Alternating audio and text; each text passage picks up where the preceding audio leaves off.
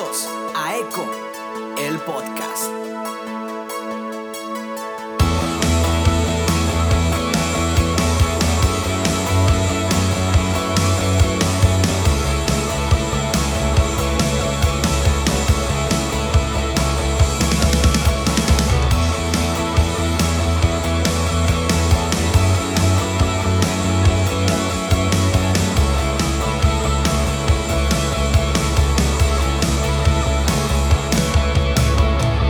Con mi burrito sabanero voy camino a Belén. Con mi burrito sabanero voy camino a Belén. Ok, ya pues.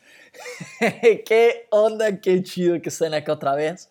Ya no sé cómo iniciar este rollo, así que inicié cantando villancicos porque ya estamos muy cerca de Navidad y eso me emociona. Tengo mi arbolito aquí enfrente de mí, está lleno de regalos, ya los quiero abrir, así que estoy muy emocionado. Sí, como un niño de 7 años emocionado. Ah, este, este, esta semana tenemos un episodio muy chido, muy especial, eh, que me tiene muy emocionado. Eh, es- hice lo mejor, comúnmente no edito los episodios, eh, este lo voy a intentar editar poquito porque eh, sucedió algo muy gracioso. Y, inicié la conversación con un plan e inicié por un rumbo y como a los 5 o 10 minutos eh, no sé qué me pasó, no, no sé si decir que fue el Espíritu Santo, no sé si decir que eh, yo estaba muy cansado o no sé qué pasó, de verdad no sé, pero la conversación se fue por otro lado completamente distinto eh, y resultó ser una tremenda joya. Así que eh, si notan que inicia medio raro, ya saben por qué es. De todos modos, haré lo mejor que pueda para que se entienda lo mejor posible y que tengan todo el contexto de la conversación para eh, pues que puedan entender realmente lo que sucedió. Ya hablé mucho, así que vámonos directo con la entrevista. Es tico, es legendario, es pelón y es playito. Con ustedes, Julio Navarro. Vamos. ¿Y qué onda a todos? Estamos de regreso acá en Eco y hoy otra vez tengo un súper invitado. Como que me ha estado agarrando una racha de traer mucha gente, no sé por qué, no sé si es algo en general del mundo del podcast, pero bueno, eh, hoy tengo un invitado muy chido. Es el segundo tico seguido que traigo. Eh, es un súper amigo, una persona muy chida, un nuevo legendario, eh, un genio de todo lo que este, le preguntes del enneagrama, del café, de los tatuajes. El único que no me gusta es que eligió el peor equipo de México para irle, pero igual lo platicamos más adelante. Bienvenido Julio Navarro a Eco, qué chido tenerte. Gracias por estar acá. Bro, eh, me, me diste demasiados halagos, eh, de los cuales no sé, no sé si soy tan experto en todo, pero sí soy experto en una sola cosa de todas las que dijiste, ¿En cuál? En escoger al América como equipo mexicano.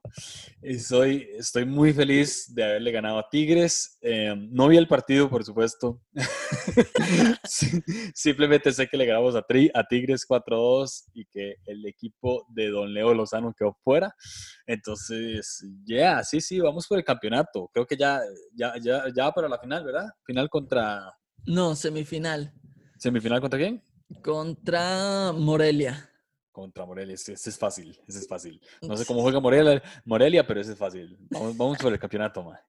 Ok, ok. Nada, estoy muy feliz de, de que me hayas invitado, eh, me siento muy honrado. Es, es- creo que es la primera vez que me invitan a, un- a grabar un episodio. eh, no, he, no he salido en ningún otro podcast. eh, recientemente me invitaron a otro, pero eh, eh, estoy seguro que esta va a salir primero. Entonces es la primera vez que me invitan a, a grabar un episodio y vamos a ver qué, qué, qué podemos compartir aquí. Ok. Qué, qué chido. ¿Cuál es, eh, eh, vamos con unas preguntas generales. ¿Cuál es tu café favorito? O, o tu forma de hacer café favorito? Mi café favorito en cuestión de método. Sí. Eh, eh, tengo, tengo un empate entre V60, B60 Ajá. y Chemex. Tengo un empate ahí. Sí, porque hay algunas cafeterías en las que me gusta más como queda uno, pero en otras como queda otro. Entonces, sí. Sí, sí. Y ahí el, estoy. y el tuyo, o sea, hecho por tu mano. ¿Tú, tú tienes eh, alguna de las dos o las dos? Em, no tengo ninguna. pero, este, sí, no tengo ninguna, pero este, eh, uso prensa francesa y Ok. em, e- e- ese me gusta mucho. Y en Costa Rica tenemos un método que se llama chorreado, O el que- chorreado es muy rico. eh, que queda un poquito, eh, bueno, dependiendo de cómo se haga, pero a, a mí me queda un poquito fuerte. En este momento justamente me estoy tomando un chorreado un poquito fuerte porque son las 5 y 39 de la tarde y ocupaba despertarme. Claro. Entonces, me eh, entiendo. Sí, sí, sí, sí. Esos son, pero me gusta más la prensa. Como me queda la prensa, me gusta bastante. Bueno, bueno. Eh, mejor café, este, de, como de, de lugar, lugar geográfico con mejor café Eh, mejor café de Costa Rica o mejor café del mundo. del mundo. Costa Rica. Ok, ok, está bien, yo, yo estoy de acuerdo, aunque mis compatriotas me puedan llamar malinchista, pero creo que el mejor café que he probado es el de Costa Rica. Ya, ya. Costa Rica y Colombia creo que son los que los que compiten un poco más. Pero sí, no, en, eh, en los lugares que, que he viajado o, o cafés que he tomado de otros países, no, no se les acerca todavía. Pero bueno, lo único e- es, como lo, lo bueno que tenemos, no te puedes sentir tan mal porque a mí, por ejemplo, no me gusta la comida costarricense, me gusta mucho más la comida mexicana. Entonces, ¿Cierto? está bien, está bien. Bueno, tienen el café, este, buenas playas y a Keylor Navas. Tenemos café, buenas playas y a Keylord. Ya. Keylor que ya me cae bien eh, jugando en París. ya, Sí, me cae, me cae más- mucho mejor. Mm. Antes, honestamente, no me lo bajaba. No, solo cuando ¿Qué? en la selección. eh, ¿Qué, qué eres? eh, ¿Cule? Ya, ya. esta Barcelonista. Esta eh, barcelonista y americanista, esta conversación se acaba. Gracias a todos por haber escuchado Eco. Nos vemos en el siguiente episodio con algún, con algún otro invitado que sí tenga sentido común. Ay, ¿de qué, ¿Qué puedo decir? Leo Messi, balón de oro. Eh, Bueno, Messi es, es otra historia, yo no. Aunque soy, aunque soy eh, merengue, aunque soy Real Madrid, no puedo negar que Messi es fantástico. Ya, ya, ya. I know. Muy bien. Ok, ahora sí. Eh, ¿cómo, cómo fue que, eh, creo que platicaste un poquito en uno de tus últimos, bueno, creo que en el último episodio en el que fue en vivo, eh, ¿cómo fue que llegaste a la iglesia? No sé si, si te animarías a, a platicarnos tantito de eso. Sí, em, e- es, es una, es una historia eh, rara porque generalmente yo veo que muchas personas que llegan a la iglesia es por, porque tienen un familiar ya adentro, ¿verdad? Como un hermano que convence a otro hermano, o un tío que convence al sobrino, o, o el hijo que convence a sus papás, ¿verdad? Pero en mi caso, no tenía ningún solo familiar dentro de la iglesia. Eh, de hecho, mi familia eh, materna, que es con la que me crié más tiempo y con la cual me relaciono mucho más. Mi familia materna, mis papás están divorciados, por eso es que menciono la, mi familia materna y no paterna. Ok. Eh, mi familia materna eh, se considera a sí misma atea, o sea, nadie en mi familia materna cree en Dios, Eh, con excepción de mi mamá, pero mi mamá no es, eh, pues, eh, practicante, ¿verdad? O sea, cree en Dios, pero no es, no, no es una persona que, que uno pueda denominar genéricamente eh, cristiana, ¿verdad? Entonces, eh, yo llego a la iglesia por, por mera curiosidad, porque a diferencia de muchas personas que les predican acerca de quién es Jesús desde pequeños, a mí más bien me predicaban que Dios no existía, ¿sí? Oh, porque crees con una familia atea. Entonces, cuando yo preguntaba acerca de Dios, la respuesta era esa, no, yo creo que Dios no existe, no, Dios no existe, este, no, Jesús fue una persona normal, pero no era una persona milagrosa, etcétera, etcétera. Eh, entonces, no era una persona divina, perdón. Entonces, eh, crecí tanto tiempo eh, no creyendo en Jesús que al final dije, pues, ¿por qué no probamos otro tipo de perspectiva? A ver qué dicen los que sí creen de Jesús. Y desde que llegué, e, empecé a ir como una célula eh, por puro, por puro, este, por cosas de la vida, o sea, como que me invitaron y decidí ir. Y ya a los meses eh, empecé a sentir algo que no, que no podía explicar con, con, con, no podría explicar con palabras, sino mi mente no se podía justificar lo que estaba pasando. Entonces, eh, algo empezó a, tocarme dentro mío y empecé a cambiar eh, maneras de, comportarme, empecé a, cambiar maneras de pensar. Y cuando me vi, estaba metido full en la iglesia, y no solo full en la iglesia, sino que, que pues full con Dios. O sea, realmente me enamoré de, Dios y, de lo que me predicaban acerca de quién era Cristo y, y ahí fue donde llegué. Y ya, ya estando ahí, pues fue, fue divertido porque mi familia estaba súper sorprendida de que yo estuviera yendo a una iglesia. Órale. Eh, ¿A qué edad fue esto? Eso fue hace unos, eh, hace como unos 10 años a los 17. 10, ok.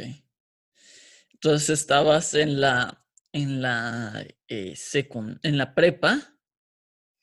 Ah, eh, técnicamente sí, pero no. Eh, porque yo, eh, mi, mi, vida de adolescente fue muy inconstante. Entonces yo decidí dejar de estudiar como a los 13 años, 13, 14 años. y, y, decidí no estudiar hasta, los, hasta que entré a, la iglesia, hasta los 17. O sea, oh, no saqué, no saqué la secundaria, como le dicen ustedes, eh, o, el colegio, en el caso de Costa Rica, no lo saqué eh, como lo saca todo el mundo. De hecho, yo veía amigos de mi edad que ya iban para la U y yo ni siquiera había eh, terminado o empezado el primer año. O sea, no había terminado el primer año, ya lo había empezado, pero no había terminado. Entonces lo saqué, lo empecé a sacar muy pausado. Aquí en Costa Rica hay un sistema en el que uno puede ir sacando las seis materias básicas poco a poco y se puede como arrastrar, entonces puedo cursar, digamos, séptimo, octavo y noveno al mismo tiempo, cursando diferentes materias. Lo fui sacando así, pero fue hasta, hasta casado, hace menos de dos años, que saqué el bachillerato de, la, de, de secundaria. O sea, como que, ah, no sé si tal vez se pueda profundizar en esto ahora un poco más adelante, no sé qué preguntas tengas, pero pero por diferentes motivos no estudiaba. O sea, no era, no era por una cuestión de capacidad, era por una cuestión de, de, algo mucho más profundo que, que yo sentía, me sentía inútil y me sentía que no podía estudiar y no podía salir adelante en la vida. Entonces, siempre pensé que iba a tener trabajos, este, pues, no sé, eh, trabajos como esos trabajos que tiene, que tiene la gente cuando sale del, colegio, ¿verdad? y antes de la universidad.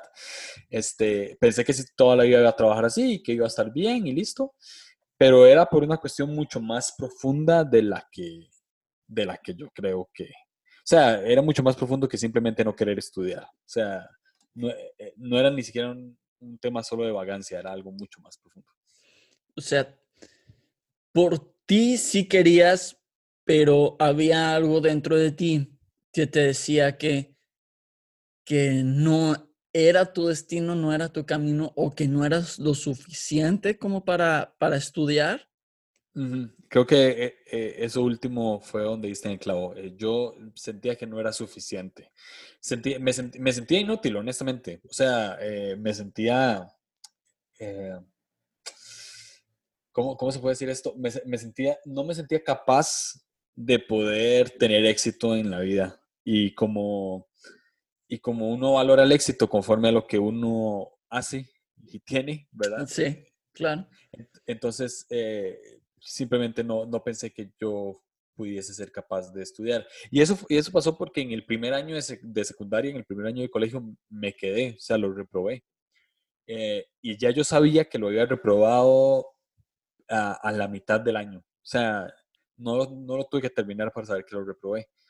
Entonces volví a intentarlo el año siguiente y lo volví a reprobar de la misma manera. Entonces ya ahí dije, no, soy, no, no lo voy a lograr, no sirvo para estudiar, eso fue lo que yo decía. No sirvo para estudiar, no sirvo para, para esto y, y, listo. Y obviamente eh, generó mucho conflicto eh, en mi familia porque, por supuesto, ¿verdad? O sea, es como, como no, usted tiene que estudiar, usted, tiene, no, usted no hace lo que le da la gana, pero fui muy rebelde en la adolescencia, entonces eh, sí, sí, no estudié toda mi adolescencia. O sea, estudié hasta de adulto. Y ya después, ya de adulto, lo hice por una cuestión totalmente totalmente espiritual. O sea, yo me di cuenta que mi problema era espiritual, no era un problema eh, pues físico como lo quieren llamar. Era, era, una cuestión espiritual. O sea, no me sentía em, no me sentía digno de, de, estar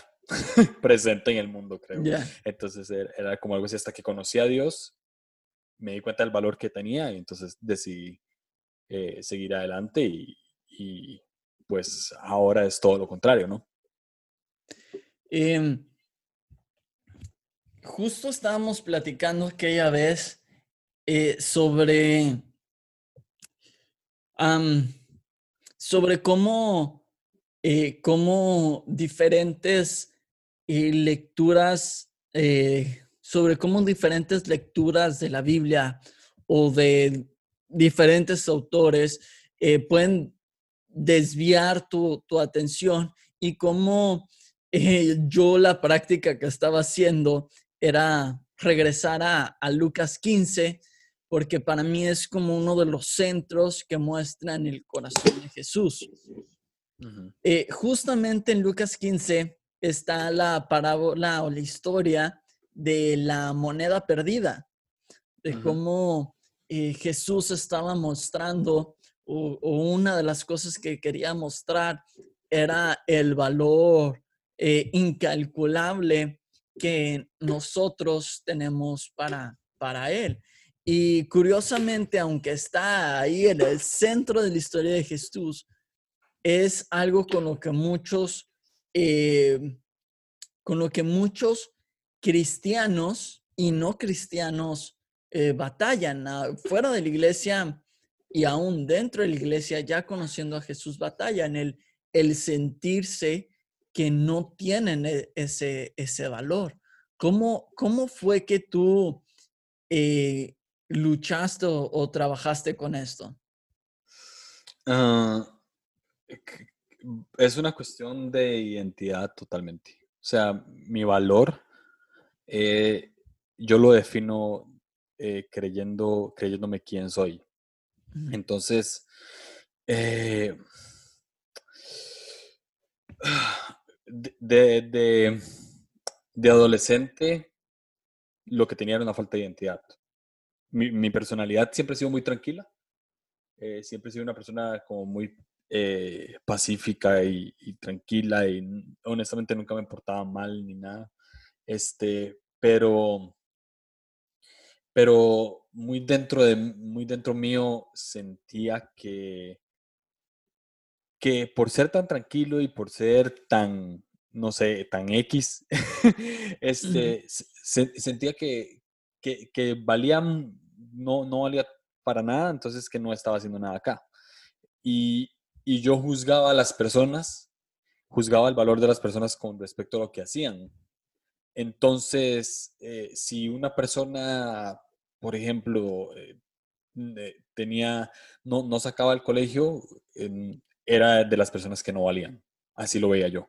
O sea, entonces yo me tenía que tirar de ese lado, de ese tipo de personas, porque yo tampoco lo hacía. Entonces, yo no valía y las personas que sí estudiaban y sí tenían dinero y sí tenían éxito eran las que valían.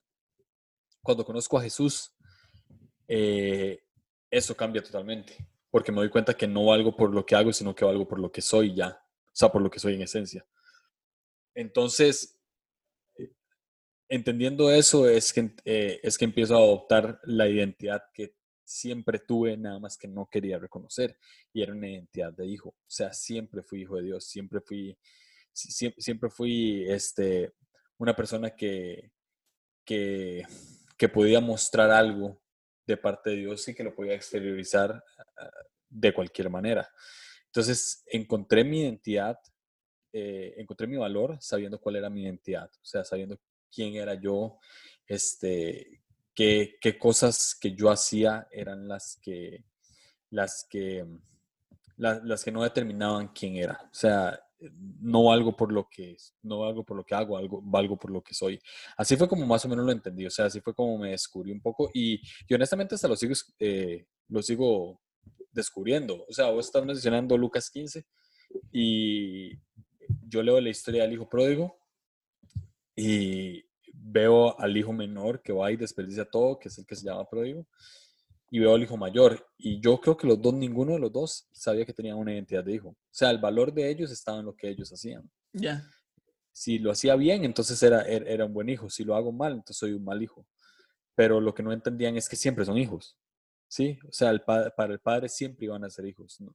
Eso es como, no sé si puedo extender un poco más la respuesta. Sí, sí, sí. ¿Sí? Es como, em, cuando vos vas a trabajar, vos tenés un jefe directo, ¿verdad? O sea, si, si, no sos independiente, si trabajas para alguien, vos tenés un jefe directo y esa, esa persona como jefe te da valor con respecto a lo que haces y no con respecto a lo que sos. No sé si me voy a entender. O sea, si vos sos bueno, eh, si, si, vos sos, no sé, ingeniero o si vos sos arquitecto eh, y tenés un jefe directo, si sos buen arquitecto, él te va a dar halagos, te va a dar promoción, te va a ascender, te va a pagar más o te va a pagar lo que mereces. Pero si sos un mal arquitecto, te va a poner en un periodo de prueba y si no pasas ese periodo de prueba, te va a despedir. Entonces, tu valor, tu valor va a depender de cómo hagas tu trabajo. En un trabajo, en una empresa, eso es así. El valor depende de cómo hagas tu trabajo. Pero en, en tu casa, en tu casa no es así en tu casa tu mamá te da valor por lo que sos o tu papá te da valor por lo que sos y es que sos su hijo. Entonces, no importa qué tan malo, o sea, si, si vas al colegio y, y, tenés pésimas notas o si no sos tan bueno en la universidad o si no sos tan buen empleado donde trabajes, vos llegas a casa y siempre vas a tener el mismo valor, el valor de hijo porque nunca te van a echar de casa. O sea, estamos hablando en el caso de tener buenos padres, ¿verdad? Padres sensatos. Entonces, así es con Dios. O sea, y así es como encuentro mi identidad. Dios no es mi jefe. Dios es mi papá. Él no me va a, él no me va a dar valor a mí por las cosas que yo hago o por cómo yo sirva. Él me va a dar valor a mí por lo que yo soy, es que soy su hijo. Wow. Buenísimo. Buenísimo y eso, esa, esa revelación o eso eh, fue, fue un fue algo de inmediato como que te diste cuenta, ah, soy hijo, esa es mi verdadera identidad. Y ya todos esos, esos años en los que estuviste luchando con eh, creer que eras una persona que no valía, que, que, que estabas destinada al fracaso eh, se fueron o, cómo, cómo fue eso? no, no fue inmediato y, de hecho es un proceso en el cual todavía, si, si te soy muy honesto, todavía vivo. O sea, todavía a veces eh, me llega el pensamiento de que, de que si me equivoco, si hago algo que, está, que es incorrecto, todavía pienso de una manera muy religiosa en la que Dios me va a desaprobar. Eh, y, sé que, lo digo ahora muy tranquilo porque sé que hay mucha gente que tal vez se pueda sentir identificada con esto y es que a veces somos muy, como muy religiosos, ¿verdad? Y entonces, eh, solo cuando nos toca predicar en nuestro grupo Conexión o solo cuando nos toca este, hacer algo para la iglesia, oramos, porque si no vamos orando, sentimos que Dios no nos va a usar, ¿verdad? sentimos, que Dios no, sentimos que Dios no quiere hacer nada con nosotros. Y, y pues lo que yo he entendido es que cuando soy hijo, y cuando siempre estoy en casa, no tengo que hacer un montón de rituales para, para, para que Dios quiera hacer algo con mi vida. O sea, em, eh, vamos a, poner el mismo ejemplo. O sea, eh, hay cosas, vos en tu casa hay cosas que haces de manera disciplinada, ¿no? O sea, tendés la cama, eso es algo correcto, de manera disciplinada tendés la cama, de manera disciplinada eh, barres el piso, de manera disciplinada lavas los platos, eso es algo bueno que uno hace. Entonces, uno de manera disciplinada puede leer la Biblia, uno de manera disciplinada puede orar, uno de manera disciplinada puede crear un devocional.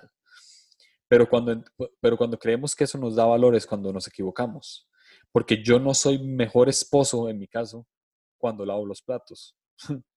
o no soy, eh, no soy esposo, por ejemplo, cuando lavo la ropa. No soy esposo, por ejemplo, cuando barro. Esas son consecuencias de ser un esposo y de querer hacer, de querer complacer a mi esposa o de querer hacer algo, eh, pues no solo por ella, sino por ambos. Entonces es, lo mismo con Dios. Eh, no, no, no oro, no leo la Biblia, no creo un devocional para que Él me apruebe o para ser mejor hijo. Lo hago porque, porque es bueno, porque me ayuda a mí, porque me ayuda a mi relación con Él y porque es parte de estar en casa.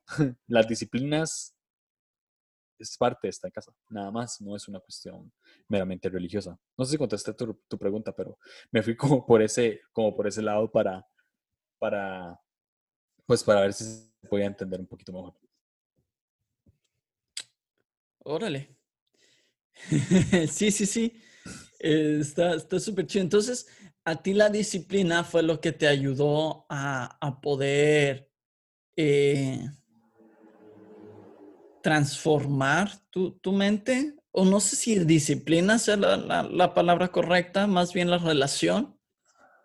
Yo creo que lo que ayudó a transformar mi mente eh, a, que llegara a ese tipo de, pensamiento o a que adoptar ese tipo de, pues no sé cómo se puede decir, de, de la verdad de Dios, creo que, que fue el hecho de empezar a, tener una relación con Él en la que Él me hablara claramente de lo que Él era. O sea, porque claro que la disciplina me ayuda. O sea, si yo leo la Biblia y leo siete veces la historia del hijo pródigo, disciplinadamente voy a entender eso. Pero pero eh, yo creo que es lo que Dios le dice a uno, eh, lo que Dios le pasa recordando a uno, lo que hace que la, que la mente vaya siendo transformada poco a poco.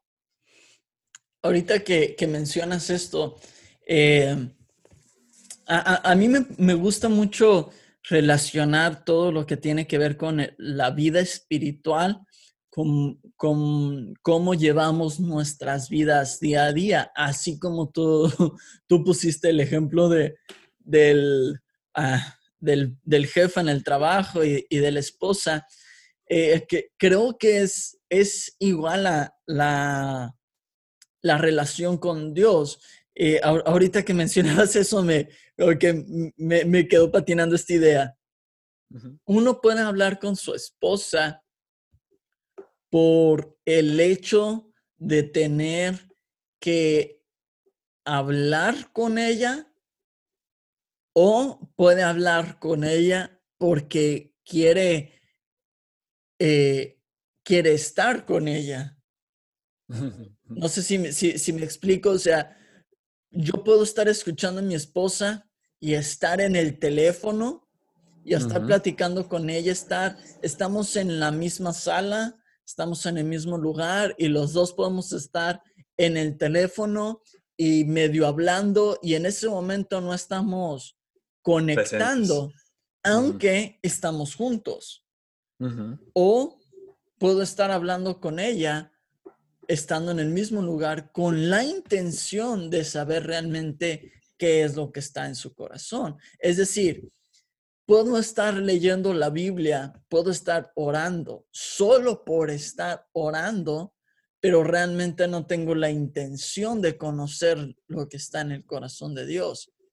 O puedo estar haciendo todas estas prácticas cristianas o religiosas o todas estas rutinas con la mm, intención de realmente poder eh, conocer más quién es, quién es Jesús. Ya, de hecho, eh, sí, eh, voy, voy, a tirarlo así, esto puede sonar como muy este, extraño, pero, pero vamos a ver si la gente lo toma con la, con la madurez con la que se debe tomar. uno, puede, uno puede tener sexo con su esposa sin estar presente. Entonces, ¿por qué lo digo esto? Eh, la Biblia nos enseña que si un hombre se une a una mujer, eh, forman una sola carne, ¿sí? ¿Verdad? Entonces, cuando yo me uno, eh, por ejemplo, si yo me uno en el sexo con mi esposa, y si me uno de una manera genuina, entonces ambos estamos disfrutando de ese momento de placer creado por Dios. Pero vos podés tener, tener sexo por tener sexo, o vos podés tener sexo por estar uniéndote a ella en todo tu ser con ella. ¿Sí me explico? No sé si suena muy místico, pero es así. O sea, entonces, eh, lo, hago esta analogía porque es igual de profundo e íntimo que con Dios. Uno puede tomar la relación con Dios de una manera superficial o uno puede tomar la relación con Dios de una manera íntima y profunda. Que íntima y profunda eh, para mí es igual de, es igual que práctico y sencillo. Tal vez ahora podamos hablar de esto, pero yo, eso que vos decís, vos puedes estar en una sala con tu teléfono y tu esposo te está hablando, pero no estás presente. Ya. A cómo puedes hacer cosas mucho más, eh, mucho más íntimas como el sexo y tampoco estar presente. Con Dios, con Dios puede pasarme lo mismo. El hecho de leer la Biblia es algo íntimo y profundo. No es algo superficial. El hecho de, orar, de meterme en oración, es algo íntimo y profundo, no es algo superficial. Es, eh, es más placentero, si lo podemos ver de una manera correcta, es mucho más placentero eh, estar en la presencia de Dios con el Espíritu Santo, conociendo al Espíritu Santo, que tener sexo, mucho más placentero, mucho más. Entonces, creo que a veces nos sucede como cristianos que no sabemos, no, no, sabemos intimar con Dios. Y, y, es algo que tenemos que aprender porque a veces lo hacemos como, lo hace, no, no, lo hacemos como hijos, lo hacemos igual como trabajadores, si podemos como seguir en esa línea. O sea, lo seguimos haciendo como si, si yo intimo, intimo con Dios, entonces Él me va a dar un premio. Entonces, si yo intimo con Dios, Él me va a dar una mejor prédica para el domingo. Si yo intimo con Dios, Él me va a dar una mejor revelación.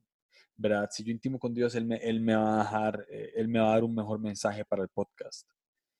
Pero cuando yo digo, en realidad, si yo intimo con Dios es porque lo voy a conocer mucho más a Él y no importa lo que me da a cambio. Es ahí cuando estamos intimando como hijos, sino como trabajadores. Porque como trabajador yo hago algo para que me paguen. Como hijo no como hijo nada más quiero estar con mi papá. O, incluso, perdón. dale, O, incluso se puede intimar con miedo, ¿no? Ya. Como me voy a acercar a Dios, pero, ay, ¿y, si hice algo mal? ¿Y si, ah, y si le hablo y no me hace caso porque me equivoqué? Y si, porque, bueno, están estas historias en la Biblia, por ejemplo, el, el soldado que, que, cuando estaban regresando el, arca del pacto a, Israel y se iba a caer y el soldado la sostiene y cae muerto. Y, o, cuando la Biblia explica que, que si el sacerdote entraba al, lugar santísimo en, pecado, caía muerto y subconscientemente se nos quedan estas ideas de que si me acerco a la presencia de Dios, eh, sin, sin estar eh, en plena perfección en, esta, en, esta, en, este, en este significado de santidad erróneo que tenemos como de perfección, eh, nos, nos pasa algo, ¿no? Y nos acercamos como con miedo, como con temor, como, como si Dios fuera un, un perro rabioso, ¿no? Eso se escucha súper hereje, pero como si Dios fuera un perro rabioso que si lo agarras de, mal humor te va a morder la mano, ¿no? Sí, eh, en realidad eh, es, es, justamente por lo mismo, por cómo vemos a Dios. Y algo que, que, escuché hace, hace unos días es que eh, el, el, pecado, Dios no quiere que nosotros, que nosotros pequemos, no porque Él nos va a ver diferente a nosotros, sino porque nosotros lo vamos a ver diferente a Él. Y así es así es la historia siempre. Dios no quiere que nosotros lo, lo dejemos de ver como un padre, pero cuando pecamos nos llega ese temor. Yo no sé si vos, si a vos te pasó, no sé si tus papás te pegaban, pero este, eh, yo una vez, cuando yo estaba en la escuela me, y me, salí, me sacaba mal un examen, agarraba ese examen y lo escondía. Y la razón por la cual lo escondía es porque yo decía, yo no quiero que mi mamá o mi papá vean este examen porque si lo ven, me van a pegar y me van a matar, ¿verdad?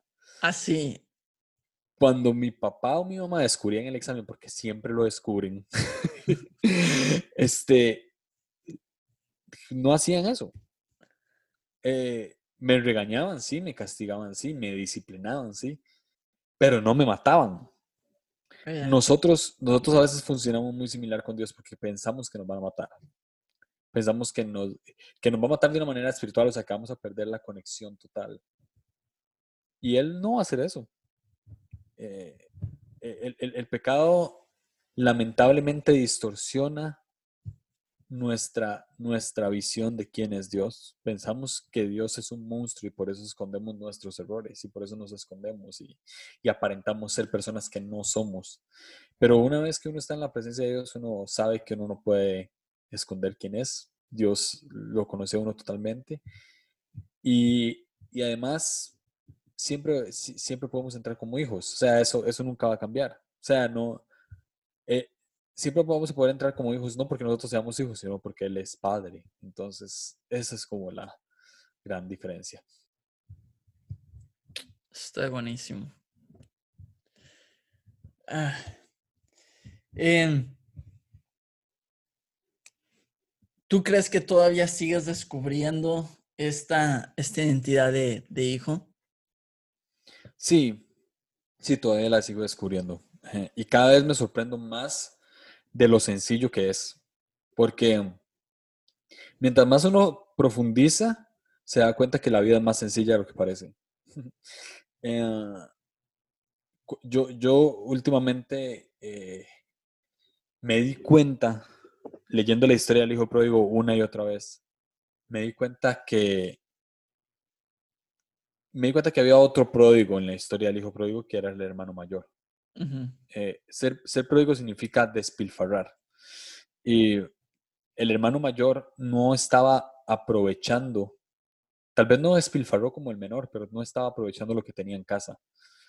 Y muchas veces yo me identificaba con el hijo menor porque sí estaba lejos de Dios y todo, pero cuando estaba cerca de Dios tampoco estaba utilizando lo que había en casa. Tampoco estaba utilizando lo que Dios me daba. Entonces tampoco estaba obteniendo esa identidad de hijo que, tenía. Eh, eh, entonces me di cuenta que también era un pródigo. E, era un pródigo estando en iglesia, era un pródigo estando en casa, e, e, era un pródigo eh, inclusive orando porque mi comunicación con Dios era simplemente para recibir algo. Entonces, hasta hace poco entendí eso, hasta hace poco entendí que, que, Dios no me ama por lo que, por lo que hago, sino por lo que soy. Y, y entendiendo eso es como he cambiado muchas cosas y es como no solo, he, no solo he visto a Dios como Padre, que es lo más importante, sino que también me he visto a mí de una manera distinta. ¿Cómo? He vivido con menos miedo. Sí. ¿Cómo, eh, cómo puedes tú, o qué cambios como más textuales puedes decir tú, este, este cambio noté, eh, porque dijiste algo muy interesante, que más profundo es también más simple, más sencillo. Eh, seguramente alguien, incluyéndome, puede estar preguntándose, ok, entonces si yo quiero crecer en estos cambios, si yo quiero crecer en esta intimidad más, más presente, realmente estando ahí con Jesús, pero no sé qué hacer. ¿Qué podrías tú aconsejar en ese, en ese punto? Ah, vamos a ver. Eh, lo que querés es como que diga algunas cosas puntuales que, que, creo que ha cambiado. Sí, sí, sí, no, no, no, no sé, le pones menos crema al café o, o, te paras de cabeza, cosas así que tú dices, eh, no sé, antes lo hacía así y ahora lo, lo, eh, o lo empecé a hacer de, de esta forma. Eh, entiendo que, que todos lo, lo, vamos a lograr de, de, formas diferentes, unos pueden decir, yo lo hago de esta forma, yo por ejemplo lo hago mucho en el carro, este, o incluso mientras, mientras voy, voy caminando hacia el trabajo, escuchando música. Eh, otros, he escuchado que otros se levantan muy temprano eh, y otros se acuestan muy de noche. No sé, diferentes formas, pero ¿cómo, ¿cómo ha sido esto, esto para ti? Ay, qué buena pregunta, porque siento que más bien hago menos que antes. o sea, siento que más bien eh, desde que aprendí, desde que empecé a adoptar esta, esta identidad de, hijo que pues ya, me, ya se nos es dada, nada más simplemente no somos conscientes de ello. Eh, siento que me esfuerzo menos por forzar una relación con Dios o por hacer, o por hacer cosas para, para sentirme conectado. Obviamente tengo mis rituales, o sea, mis, rituales normales. Eh, me gusta mucho levantarme muy temprano y tomar una taza de café y listo, pero soy demasiado distraído, entonces, verán, no soy como como una persona que, que pues, de esos que se meten dos, tres horas a orar y ese tipo de cosas. Por eso, por eso a mí me ayuda el carro, porque no tengo nada más, no tengo a dónde irme o en qué distraerme. No puedo usar el teléfono, no puedo, no puedo irme a acostar, no puedo quedar dormido, o sea, tengo que estar ahí. Sí, en realidad eh, creo que lo que mucho que me ha ayudado es eh, antes de llegar al trabajo siempre hago algo, siempre eh, eh, tomo 5 o 10 minutos y, ahí tengo algo o leo, leo la Biblia. Últimamente me ha servido mucho leer muchos libros cristianos y no cristianos. y, um, y sí, o sea, como, como, como tratar de, de, de encontrar la sencillez en, en todo lo que uno cree que es más profundo de lo que parece. Eso es lo que creo que, que me ha ayudado. Pero así como cosas puntuales, pues no, no tengo tantas como, como tomar café. siempre, que, siempre que tomo café siento que, que hay algo ahí, estoy en casa, no sé. ¿Cómo, son tus conversaciones con, con Dios? son... últimamente he estado tratando de que sean más normales. O sea, así como te estoy hablando a vos, Ah, así he querido hablar con Dios, pero casi siempre entro con agradecimiento. Em ¿Cómo, ¿Cómo, le dices Dios, papá, Jesús, Mae? Eh, no, le digo Dios. ¿Dios? Eh, sí, aunque es, es, es, extraño porque hay ciertos momentos en los cuales eh, me siento conectado con Dios Padre, hay otros momentos en los cuales me siento conectado con Jesús y hay otros momentos con el que me siento muy conectado con el Espíritu Santo. Eh, yo sí creo full en la Trinidad, y, y, pero sé que el que está aquí es el Espíritu Santo. O sea, sé que el que me está acompañando es Él, pero como son tres en uno, entonces es, como, es como una hora muy mística y muy rara, pero, pero cuando, cuando trato de centrarme en que soy hijo, veo a Dios más como un padre y le empiezo a hablar intencionalmente como un papá. Cuando, cuando quiero cuando quiero profundizar en algo un poco más, eh, no sé, o sea, cuando quiero, eh, cuando quiero paz, cuando quiero sentir paz, empiezo a orar mucho dirigido al Espíritu Santo. Y, y cuando quiero como como no sé, como cuando leo la Biblia, cuando quiero hablar algo acerca de la Biblia o así, eh, oro mucho dirigido a Jesús. Pero en, realidad, a fin de cuentas, son, son los tres en uno y, y, es como lo, lo chiva de ser cristiano. es como, eh, es el hecho de que uno puede, pues, estar ahí. Eh, concentrándose en, tres personas a la vez y, que las, sea, los tres son uno y fui salvo y soy amado por, por ellos. Entonces es como, ah, es como increíble. Wow. Y ya para, para ir cerrando, em, yo sé que, bueno, tú, tienes una, toda una serie de, del enneagrama y ya has dicho en redes sociales que viene más sobre este tema en camino. ¿Cómo, cómo, pero te quiero preguntar, ¿cómo ha sido o qué tanto ha ayudado tu descubrimiento del enneagrama en, tu, en esta relación con, con Jesús, en este descubrimiento de, de, que, de ser hijo? sí, eh, yo soy un eneatipo 9 y para los que no entienden un poco de enneagrama, porque sé que no es algo como que todo el mundo lo maneja al dedillo, eh, mi, mi, personalidad es, es muy reconciliadora, muy, muy pacificadora. Eh, tengo, tengo, una, tengo una personalidad como muy tranquila, pero como muy pasivo-agresiva también. Pero más que todo se centra en la reconciliación. Eh, desde, una, desde un punto de vista, obviamente porque toda personalidad tiene un lado oscuro y un lado luminoso. Entonces siempre lo, lo, lo centro ahí con cosas buenas y con cosas malas. Eh, pero yo toda mi vida pensé que tenía que reconciliar todo porque Jesús me reconcilió con Dios. Entonces, que yo en mi vida tenía que reconciliar todo. O sea, tenía que reconciliar eh, a mis papás, tenía que reconciliar a mi familia, tenía que reconciliarme a mí mismo, tenía que reconciliar más que todo con personas. Y entendí, y eso es lo que me ha ayudado el enegrama, en que no puedo reconciliar todo. No puedo conectar todo. No puedo remendar todo. Hay cosas en la vida que se rompen, y no se pueden volver a pegar. Eh, hay cosas que sí, hay cosas que sí, pero hay cosas que no.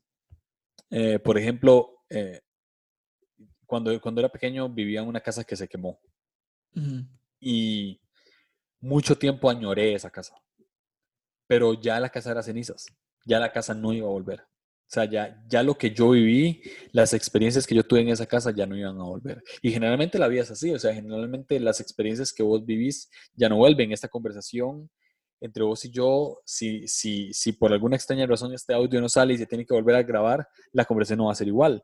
Claro. Eh, las experiencias son únicas, las buenas y las malas, y no puedo reconciliar esas experiencias, o sea, no puedo, no puedo no puedo volver a armarlas por más que quiera. Y, eso es lo que he aprendido. Entonces, ¿cómo, ¿cómo, lo llevo a Jesús? Me ha ayudado a entender de que hay muchas cosas que no puedo reconciliar, pero que puedo, em, puedo armar para que sean mejor que antes. Por ejemplo, mis papás están divorciados, no los puedo reconciliar. No, no depende de mí reconciliarlos no es mi, no es mi, eh, podría ser mi deseo, pero no es mi obligación. Y, no solo eso, sino que no depende de mí. O sea, yo no puedo hacer que dos personas se vuelvan a querer. Pero, pero tengo un matrimonio ahorita. Entonces sí puedo hacer algo ahorita. Puedo hacer que este matrimonio funcione. Puedo hacer que este matrimonio, puedo hacer que este matrimonio eh, no sea como el de mis papás. Eh, tal, tal vez no, no, tal, vez no, no fui el mejor hijo, pero puedo, puedo, educar a mis hijos para que yo pueda ser un buen padre. Eh, tal, tal, vez lo que me pasó, lo que te conté al puro inicio, tal vez no, no estudié cuando tenía el tiempo de estudiar, cuando, cuando se necesitaba estudiar para la sociedad no estudié, pero bueno, lo puedo hacer ahora y, lo hice ahora y lo saqué ahora y sigo estudiando. Em, así un montón de cosas. O sea, me di cuenta que sí es un montón de cosas. Pero lo que más me motiva es que hay algo que no se puede romper. Hay algo que no me toca a mí reconciliar, pero yo estoy dentro de eso y es que Jesús me reconcilió con el Padre. Oh. Y, y que mi trabajo y que mi, mi, mi, ministerio aquí en la tierra, porque mucha gente se pregunta cuál es su ministerio y demás, pero yo creo que nuestro ministerio, el de todos, es tratar de buscar esa reconciliación. Tenemos el ministerio de la reconciliación y, y, y es reconciliar a la gente con Dios. Eh, todo lo que hacemos y, y, o sea, lo que vos haces con, con Eco, lo que vos haces, haces en tu iglesia, lo que hacen todos los que hacen podcast, lo que hacen todos los que hacen blog, o sea, todas las maneras en las que servimos es solo con un solo propósito y es reconciliar a la gente con Dios. Porque a eso vamos. O sea, si, si, si, si yo estoy aquí sentado para nada más contarte a vos mi historia, eh, pues es muy cool. Me explico. Pero prefiero que lo escuchen eh, las personas que te escuchen, no sé, las, sean las que sean las personas que te escuchen, con una o dos personas que se pueden reconciliar con Dios, pues creo que estoy llevando a cabo cuál es mi objetivo en la vida. Entonces, eh, si no puedo reconciliar todas muchas cosas en la vida, hay cosas que se rompen y no se vuelven a que no, no se vuelven a pegar, pero hay algo que se rompió hace, hace millones de años que Jesús pudo pegar y fue el unirnos otra vez a Dios y, y reconciliarnos con Él. Entonces, eh, me encanta que, que el enneagrama funciona muy, el enneagrama muy cool porque se dice que Jesús tiene las nueve personalidades. Ya. Y como nosotros somos imagen, a semejanza y semejanza de, de, de, Dios, entonces tenemos una de esas nueve personalidades. Pero eh, esa es mi teoría, ¿verdad? No es como algo, no es como ciencia cierta. Pero, pero lo cool es que Jesús es reconciliador. Y reconciliador bien. Entonces, uh, sí, creo que en eso me ha ayudado y así es como lo apunta Jesús. Me motiva el hecho de que de que mi personalidad, por mi personalidad me es, me es fácil reconciliar y, y, y creo que me, me, esfuerzo un poco por eso, me esfuerzo porque la gente sea reconciliada con Dios de alguna manera. Y yo mismo, porque yo mismo me tengo que reconciliar con Dios día con día. O sea, siento que no es una, no, no quiero que se malinterprete, no es una reconciliación de que me tengo que repetir todos los días y decir que soy tan malo.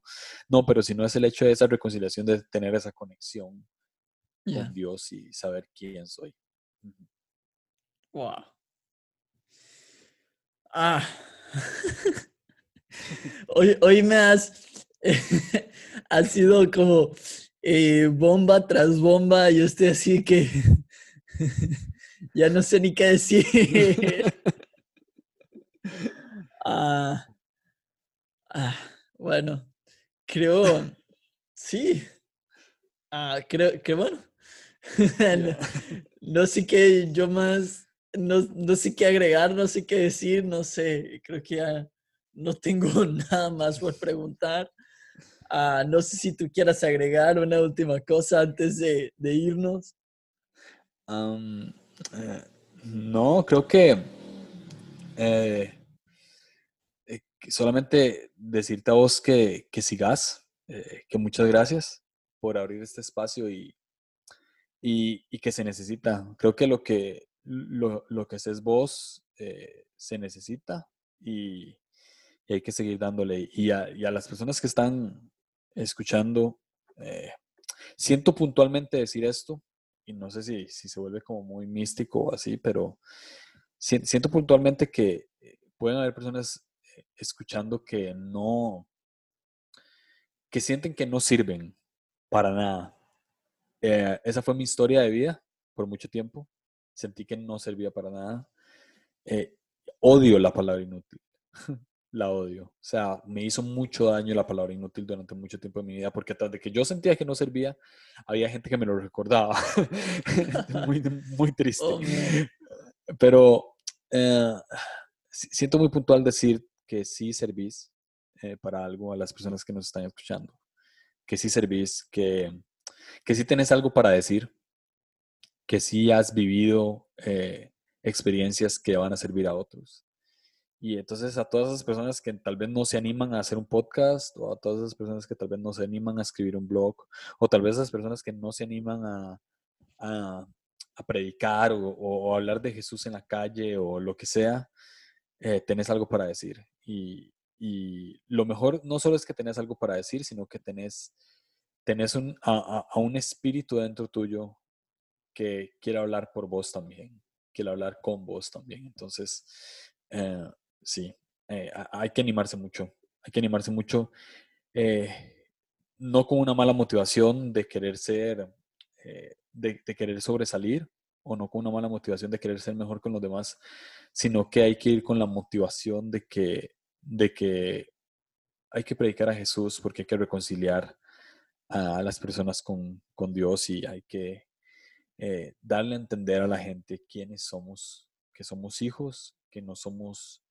que no somos jornaleros, que no somos trabajadores, que no somos empleados, que somos hijos por encima de todas las cosas. Entonces, sí, eh, va por ahí. A las personas que no se animan, como dice Jesse, ánimo. oh, man. Ya. Ya casi lloro yo también. Ah. ah, ok. Ah, con, esto, ahora sí con esto nos vamos. ¿Qué ha sido lo más chistoso que te ha pasado dentro de la iglesia? Me gusta terminar con esta pregunta. Lo más chistoso. Sí. Ah, uf. Dentro de. Eh, en, en, cualquier contexto de iglesia. Sí, en cualquier contexto de iglesia. Ah no sé por qué me están saltando como muchos a la mente, pero ah, este me acuerdo, esto no me pasó a mí, pero yo estaba ahí que un amigo iba, está, fuimos a predicar a un lugar y un amigo iba a contar como el testimonio de su papá. Entonces dijo, les voy a contar el testimonio de mi papá, pero antes quiero contarles otra historia. Y contó la otra historia y al final se terminó de predicar y estuvo chivísima, ¿verdad? Este, increíble, la administración fue algo increíble y al final se me acerca y me hace, ¿de acaso conté el, acaso conté el testimonio de mi papá? no lo contó en toda la predica y la predica se centraba en eso. Entonces, eso es de la, y eso me ha pasado a mí, o sea, me ha pasado a mí que cuento cosas que no, que, que o sea, ego, no cuento cosas que, que dije que iba a contar cosas así. Entonces, eh, creo que eso es lo lo más chistoso, no sé si me ha pasado algo más, pero sí, sí, he tenido algunos, algunas cosillas ahí. Sí, creo que eso me pasó hoy. Tenía algo completamente diferente planeado a lo que en realidad hablamos, pero ah, estuvo increíble. Ah, gracias, Julio, otra vez. Este, siempre eh, me divierto muchísimo hablar contigo. Tengo que confesar que al principio me daba, me daba, no sé si pena era la, es la palabra correcta, hablarte, pero eh, no, sé, pensaba que eras diferente y, no sé de, de cuándo de repente empezamos a, hablar, a platicar mucho este, y descubrí que eres una persona increíble. Muchas gracias. No, bro, a vos. Gracias a vos por, por, por el espacio y, y por lo que estás haciendo y, y sí, la paso muy bien con vos también, entonces, pura vida. Pura vida. Oye, tus redes sociales, pásanos y, tu podcast. Ah, ok. Eh, podcast sale como línea curva en, en Spotify. Ya eh, cerré primera temporada, entonces ahí están los episodios eh, de la primera. Y um, y redes sociales, creo que solo tengo Instagram, no utilizo otra red social, entonces algo como Julio Navarro o, así, Julio Navarro o, con doble O al final. Con doble O. Chido, no había notado eso. Ok, ahora sí, muchísimas gracias. Qué, qué chiva. Pura vida, Mae. Pura vida, Mae. Gracias. Escuchamos.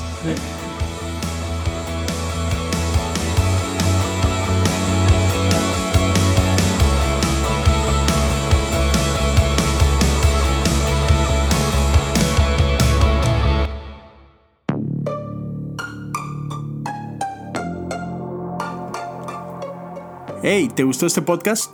Visita Podcast Cristianos en Español en Instagram, Facebook y Twitter para encontrar más podcasts como este.